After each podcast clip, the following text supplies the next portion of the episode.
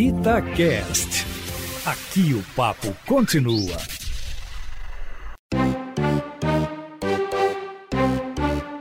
Extracampo, uma análise do futebol dentro e fora das quatro linhas. Estamos começando o episódio número 25 do podcast Extracampo. E hoje para falar sobre Olimpíadas, a cerimônia oficial de abertura dos Jogos Olímpicos de Tóquio vai ser nesta sexta-feira, 8 da manhã, hora de Brasília. Mas antes disso, já teremos atletas em atividade. Nosso podcast é gravado na terça-feira e hoje mesmo já teremos as primeiras disputas. O primeiro evento da Olimpíada é um jogo de softball feminino entre Japão e Austrália, bem na hora da publicação do nosso podcast, às 9 horas da noite. Keca Barroso, tudo bem com você? Gostaria de uma análise tática sobre esse jogo? Ah, vai te fuder, Matheus. Que isso, Keca? Não, você não pode começar o podcast assim, Por me quê? mandando falar de softball. Gente. Só futebol, ok, mas juntou, eu já não sei mais. Desculpa é, pelo, pelo início educado, mas eu vou deixar minha análise para esse jogo um pouco mais para frente, assim, mais ou menos na hora que o episódio acabar. Combinado. Também, antes da abertura, nós vamos ter o futebol, sempre uma esperança de medalha de ouro para o Brasil, que foi o campeão na edição passada no Rio. Mas o povo quer saber, Leandro Colombo, é se você vai passar as noites acompanhando é, os jogos de badminton enquanto beberia com alguns desses destilados que tem na sua sala? Tudo bem, Matheus, Queca, vai ser difícil, viu, Matheus? Ser bem sincero. Eu até achei que você pediria para que eu analisasse a, a, seleção japonesa no softball e te dizer que eu estou preparado para isso, né? Uma seleção que joga junto há muito tempo, tem um trabalho a longo prazo, então tem tudo. Mentira, brincadeira. Mas acho que os principais, Matheus, têm chance, viu? Aproveitando o período de férias aí da faculdade, e se o tema é Olimpíada, a gente tinha que convidar alguém que acompanha de perto não só futebol, mas também o esporte especializado. Por isso, hoje tem. Elemento Surpresa! O elemento surpresa de hoje já veio aqui, é o primeiro a ser reconvidado a esse podcast. Precisaria da Marília Gabriela para apresentar o currículo desse rapaz. Então, nós recebemos ele, que é jornalista, repórter, apresentador, produtor, âncora das jornadas esportivas da Itatiaia, autor do podcast Todo Esporte, que traz análises e entrevistas com personalidades de diversas modalidades esportivas. Com 45 centímetros e pesando 3 quilos e 450 gramas. João Vitor Cirilo, você de novo, João. Não basta ver a gente na redação todo dia, tem que vir aqui também. Você não enjoa da gente, não, João? Abraço, Matheus. Não enjoo, não. Abraço aos amigos, a Queca, ao Leandro. Feliz pelo convite mais uma vez. Matheus, não é pra tanto, não. Obrigado pelos elogios. Mas fiquei cansado desse tanto de coisa que você falou aí, viu, Matheus? Mas é a pura verdade. João, você provavelmente vai acompanhar boa parte dos jogos que vão ser disputados de madrugada, né? É bom a gente lembrar que eles serão disputados de madrugada e também de manhã, no horário de Brasília, por causa do fuso horário com o Japão. Mas você acredita que o povo brasileiro vai dar bola para a Olimpíada? Matheus, acho que sim. Estava é, até lendo alguns recortes sobre isso recentemente, né? É importante destacar que os Jogos Olímpicos são o que há de melhor no esporte, é, em todos os recortes possíveis, né? É uma reunião das principais modalidades.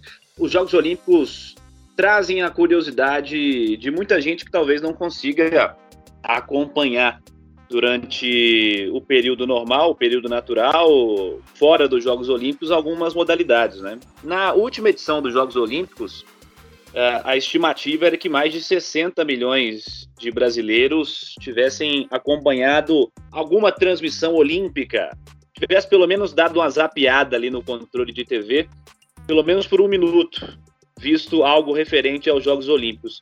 Eu acho que é um evento atrativo por si só. Estamos ainda em um período de pandemia, os jogos seriam no ano passado, foram adiados aí para esse ano. Acho que isso também vai trazer uma curiosidade para saber como os jogos vão ser realizados, protocolos. Mas eu acho que, independentemente disso, se fosse um período normal também, sem a pandemia, os Jogos Olímpicos por si só atraem bastante atenção, isso também aqui para os brasileiros.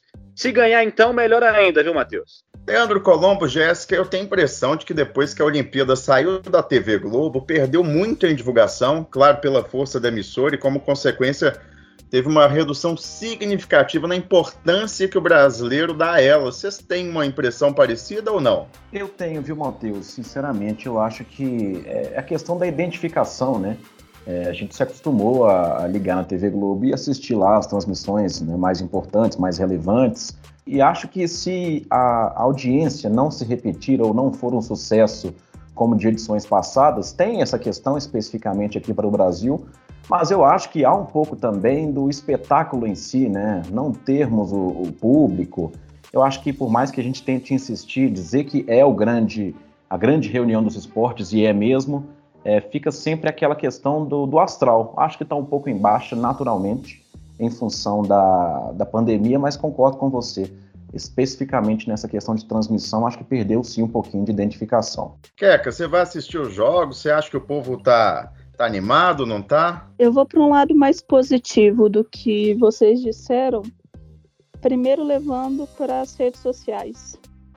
Assim como foi a última Copa do Mundo e como tem sido todos os eventos esportivos que infelizmente estão ligados um pouco às questões políticas no Brasil, as pessoas ficam com muito receio, elas negam a, a edição até que comece o apito final, a abertura, a partir dali todo mundo se interessa, todo mundo se envolve e com as redes sociais isso aproxima muito mais é, a questão da Globo, realmente isso para uma população muito grande do Brasil, mas que ao mesmo tempo é uma população com pouca voz, faz diferença.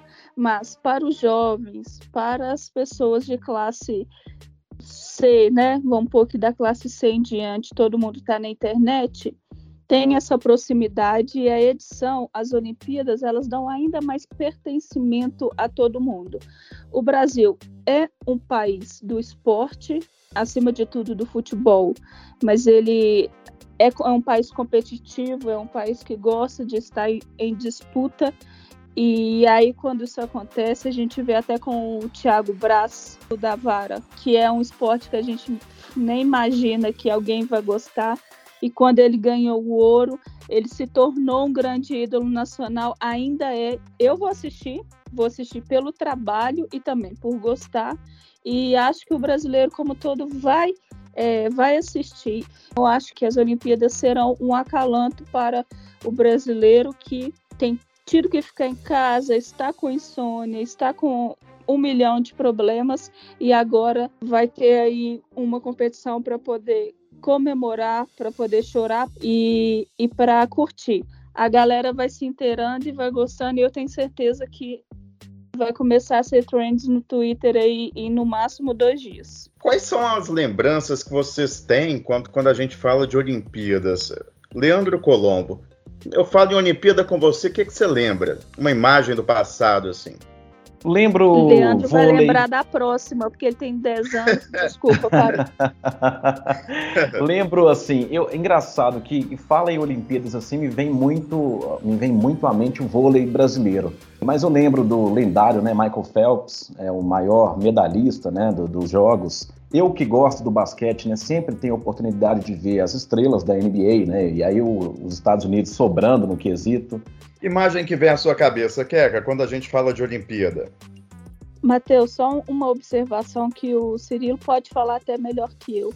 Mas brincando com, com a idade do Leandro e ele falar de vôlei, é uma associação clara de que o esporte que mais cresceu nas Olimpíadas no Brasil em termos de conquistas foi o vôlei desde 2004 tanto o vôlei de praia quanto o vôlei de, de quadra.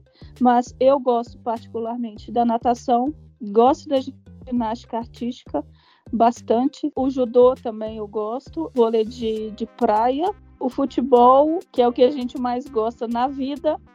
Eu gosto de acompanhar o feminino e estou torcendo pelo primeiro ouro aí. Eu acho que a gente tem capacidade de conquistar. E você, João, associa a Olimpíada a quê na sua memória?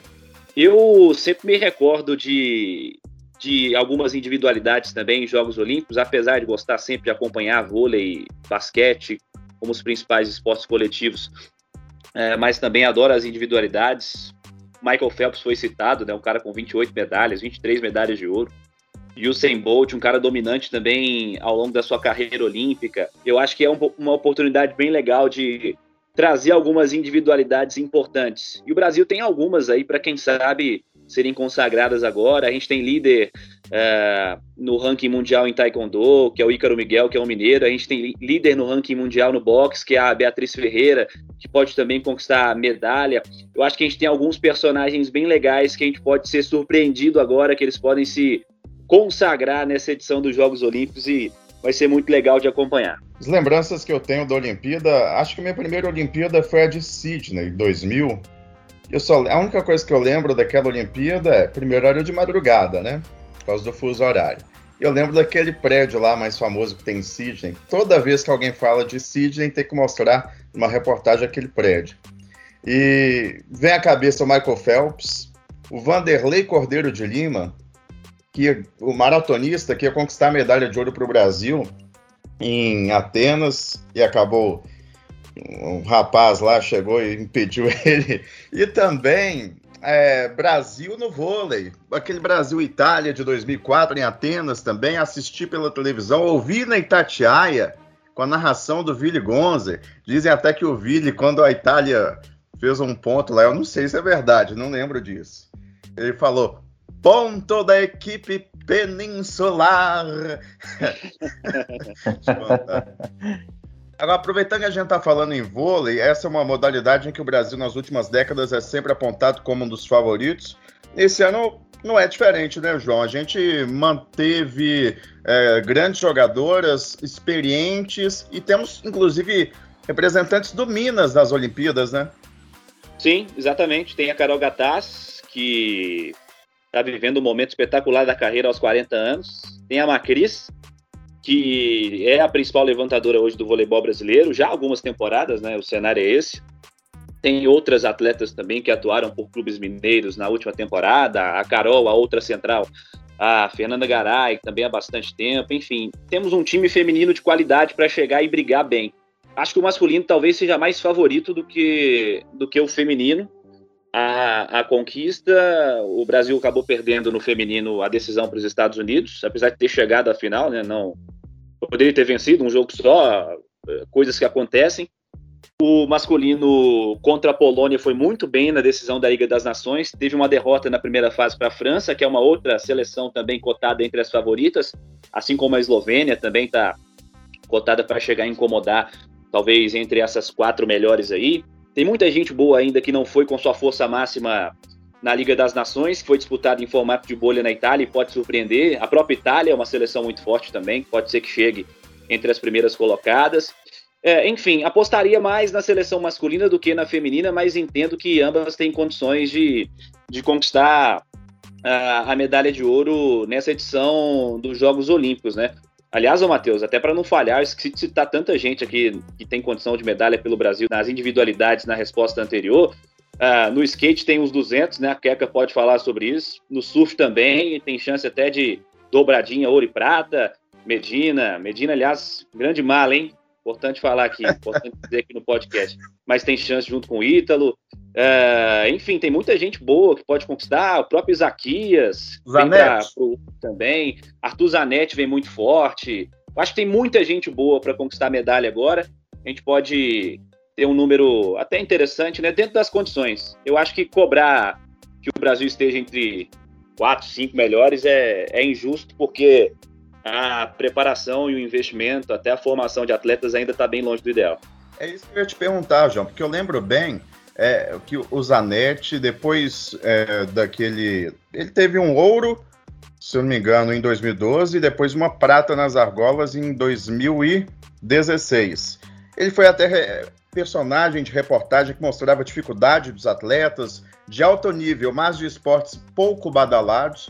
Uma visão geral sua, João, essa turma que é top de linha, mas não tem tanto espaço na mídia, permanece enfrentando muitos obstáculos aqui no Brasil ou a situação mudou de lá para cá? Ah, muito pouco, né? Porque muitos desses atletas que aí chegam em condições de favoritismo agora nos Jogos Olímpicos uh, vivem em condições de dificuldade ao longo do ciclo, né? Eu até conversei recentemente com um elemento da equipe de ginástica do Brasil aí para os Jogos de Tóquio, o Caio Souza, lá no podcast Todo Esporte, ele faz parte da equipe do Brasil. O Caio treinava no interior paulista e encontrou o Minas no momento em que ele não ia ter condições de continuar treinando por lá, enfim, uma queda de investimento, e essas coisas acabam acontecendo. Tem casos é, excepcionais até de atletas que treinam fora do Brasil, mas eu acho que casos de excelência, como o Minas Tênis Clube apresenta, por exemplo, que é o principal clube esportivo do país, não são a regra, são a exceção.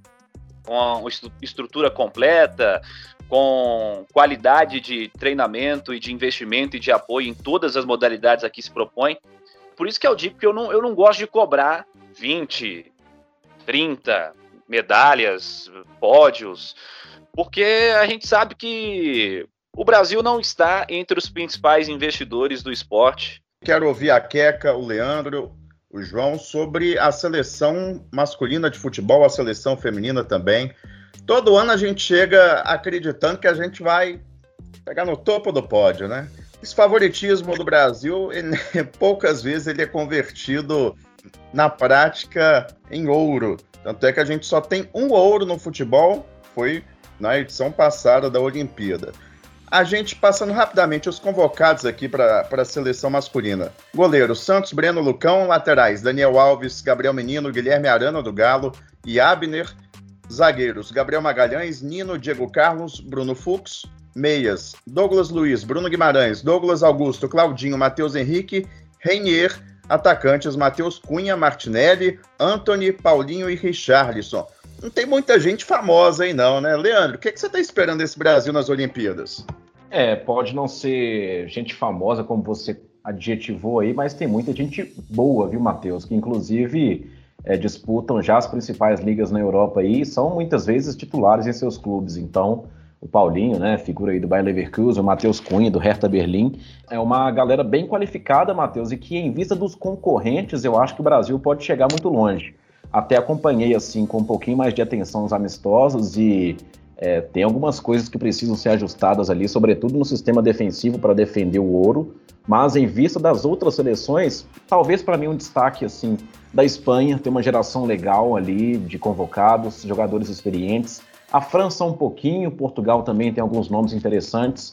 A Alemanha é mais abaixo, né? Troca muito a geração. E no feminino, apesar de né, toda a nossa tradição e minha torcida ser até muito maior para o feminino em época de Jogos Olímpicos, é mais difícil porque as seleções é, americanas, enfim, outras já bem qualificadas em um patamarzinho acima do Brasil.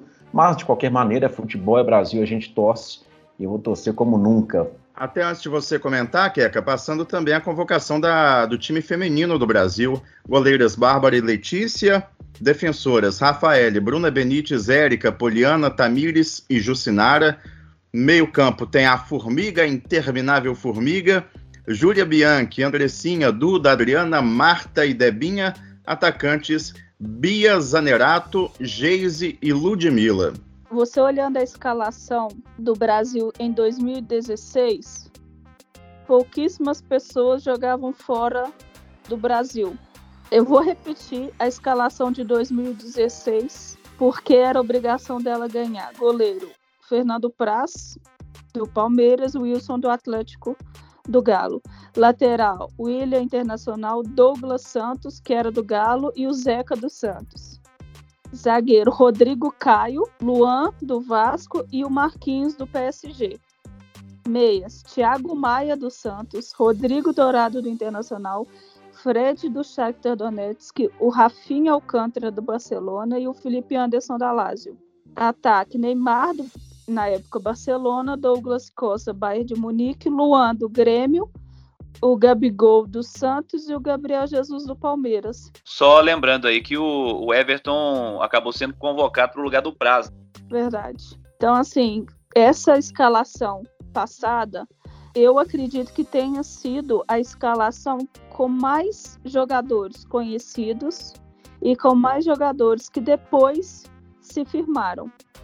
O ataque principalmente, né? Com o Gabigol, o Gabriel Jesus e o Neymar e o Douglas Costa. O Luan do Grêmio teve os seus problemas, enfim. É, então, a gente, eu não acho que a gente pode cobrar da seleção agora o que a gente pôde cobrar em 2016. Mas eu acho também que as escolhas não foram tão bem feitas assim. É, eu sei que, que teve clubes que não liberaram jogadores e não coloco ela como favorita, não. Quanto ao feminino, eu fico muito triste da Cris não estar. É, não acho justificável a idade dela, mas a Pia é a melhor técnica do mundo e ela deve ter uma justificativa muito boa para nos apresentar em campo para essa opção dela. Então eu tiro a Cris e coloco a Pia como aí para dar o, o equilíbrio e acreditar que o Brasil feminino pode ir mais longe do que o masculino. Feminino a gente tem tem sempre que observar e esperar o chaveamento, né? No masculino, eu concordo com o que o Leandro disse com relação à Espanha. Tem muita gente que teve na Eurocopa, inclusive no elenco principal. É importante a gente destacar que talvez a gente valorize mais a disputa olímpica do futebol do que as seleções europeias. Enfim, mas acho que as chances são boas de pódio e tomara que seja um pódio para para as duas seleções, né? Então vamos embora. Mas antes eu quero ouvir a Queca Barroso, porque ela quer polemizar. Eu senti isso no, no tom de voz dela, na respiração da Queca. Uhum. Toque final! Você quer polemizar, Queca? quero mesmo. O Cirilo comentou sobre o Medina e eu queria fazer um paralelo com o rugby que é um esporte que eu gosto muito. E a, a confederação ela faz um trabalho muito bacana, sabe, sobre o esporte e sobre todas as doutrinas que o esporte deveria, qualquer um deles, deveria estar de, de ser a questão social, de trabalhar a educação, o respeito, enfim, isso tudo faz parte do rugby. E não tem um apoio, não tem um apoio financeiro, não tem um apoio da mídia. em contraponto, o que o Cirilo falou sobre o Medina me deixa muito triste, porque o surf ele é um, um esporte muito elitizado, vamos colocar assim, no sentido de patrocínios. Eles, eles têm grandes patrocínios, eles têm competições muito bacanas, é, experiências incríveis ao longo das suas é, vidas profissionais. E eu fico muito triste que na estreia do surf nas Olimpíadas, a única coisa que a gente escuta é o Medina reclamando que a Yasmin Brunet, sua namorada, não vai. Isso é absurdamente, absolutamente ridículo. Em momento algum a gente vê a gratidão, a alegria do cara de estar indo disputar umas Olimpíadas. Sinceramente, não merecia estar lá. É, é claro que ele é o melhor surfista do mundo, mas como esporte é uma coisa que vai muito além da sua apresentação, não só esporte, né, Matheus? A gente sempre fala que em vários, em vários lugares tem muitas pessoas boas que ficam atrás de pessoas é, que têm outro tipo de competência a não ser o dom. Sim. E eu acho que ele merecia tomar aí uma, um jacaré de educação, de ética e de respeito aos seus colegas porque a gente sabe que tem muita mãe deixando o filho desmamado em casa para poder estar tá nas Olimpíadas. A gente sabe que tem muito pai deixando filhos e esposa também. Eu estou deixando aqui a minha torcida contra o Medina. Que isso, gente. A menina deixou para o final. Você queria que ela polemizasse, tá aí, ó. Queria é, que ela é. polemizasse, tá aí. Certo. Tá certo, vambora, porque vocês falam demais. Vocês falam demais, com perdão. O Cirilo daqui a pouco tá pegando expediente e vocês estão deixando o cara aí no. Vai ah, chegar já, atrasado, já, já. Michel Ângelo vai brigar com ele. Vamos encerrando então. Mais um episódio do podcast Extra Campo e diante de tanta falação, eu não sei se eu volto não, viu? Não sei se eu volto. Abraço.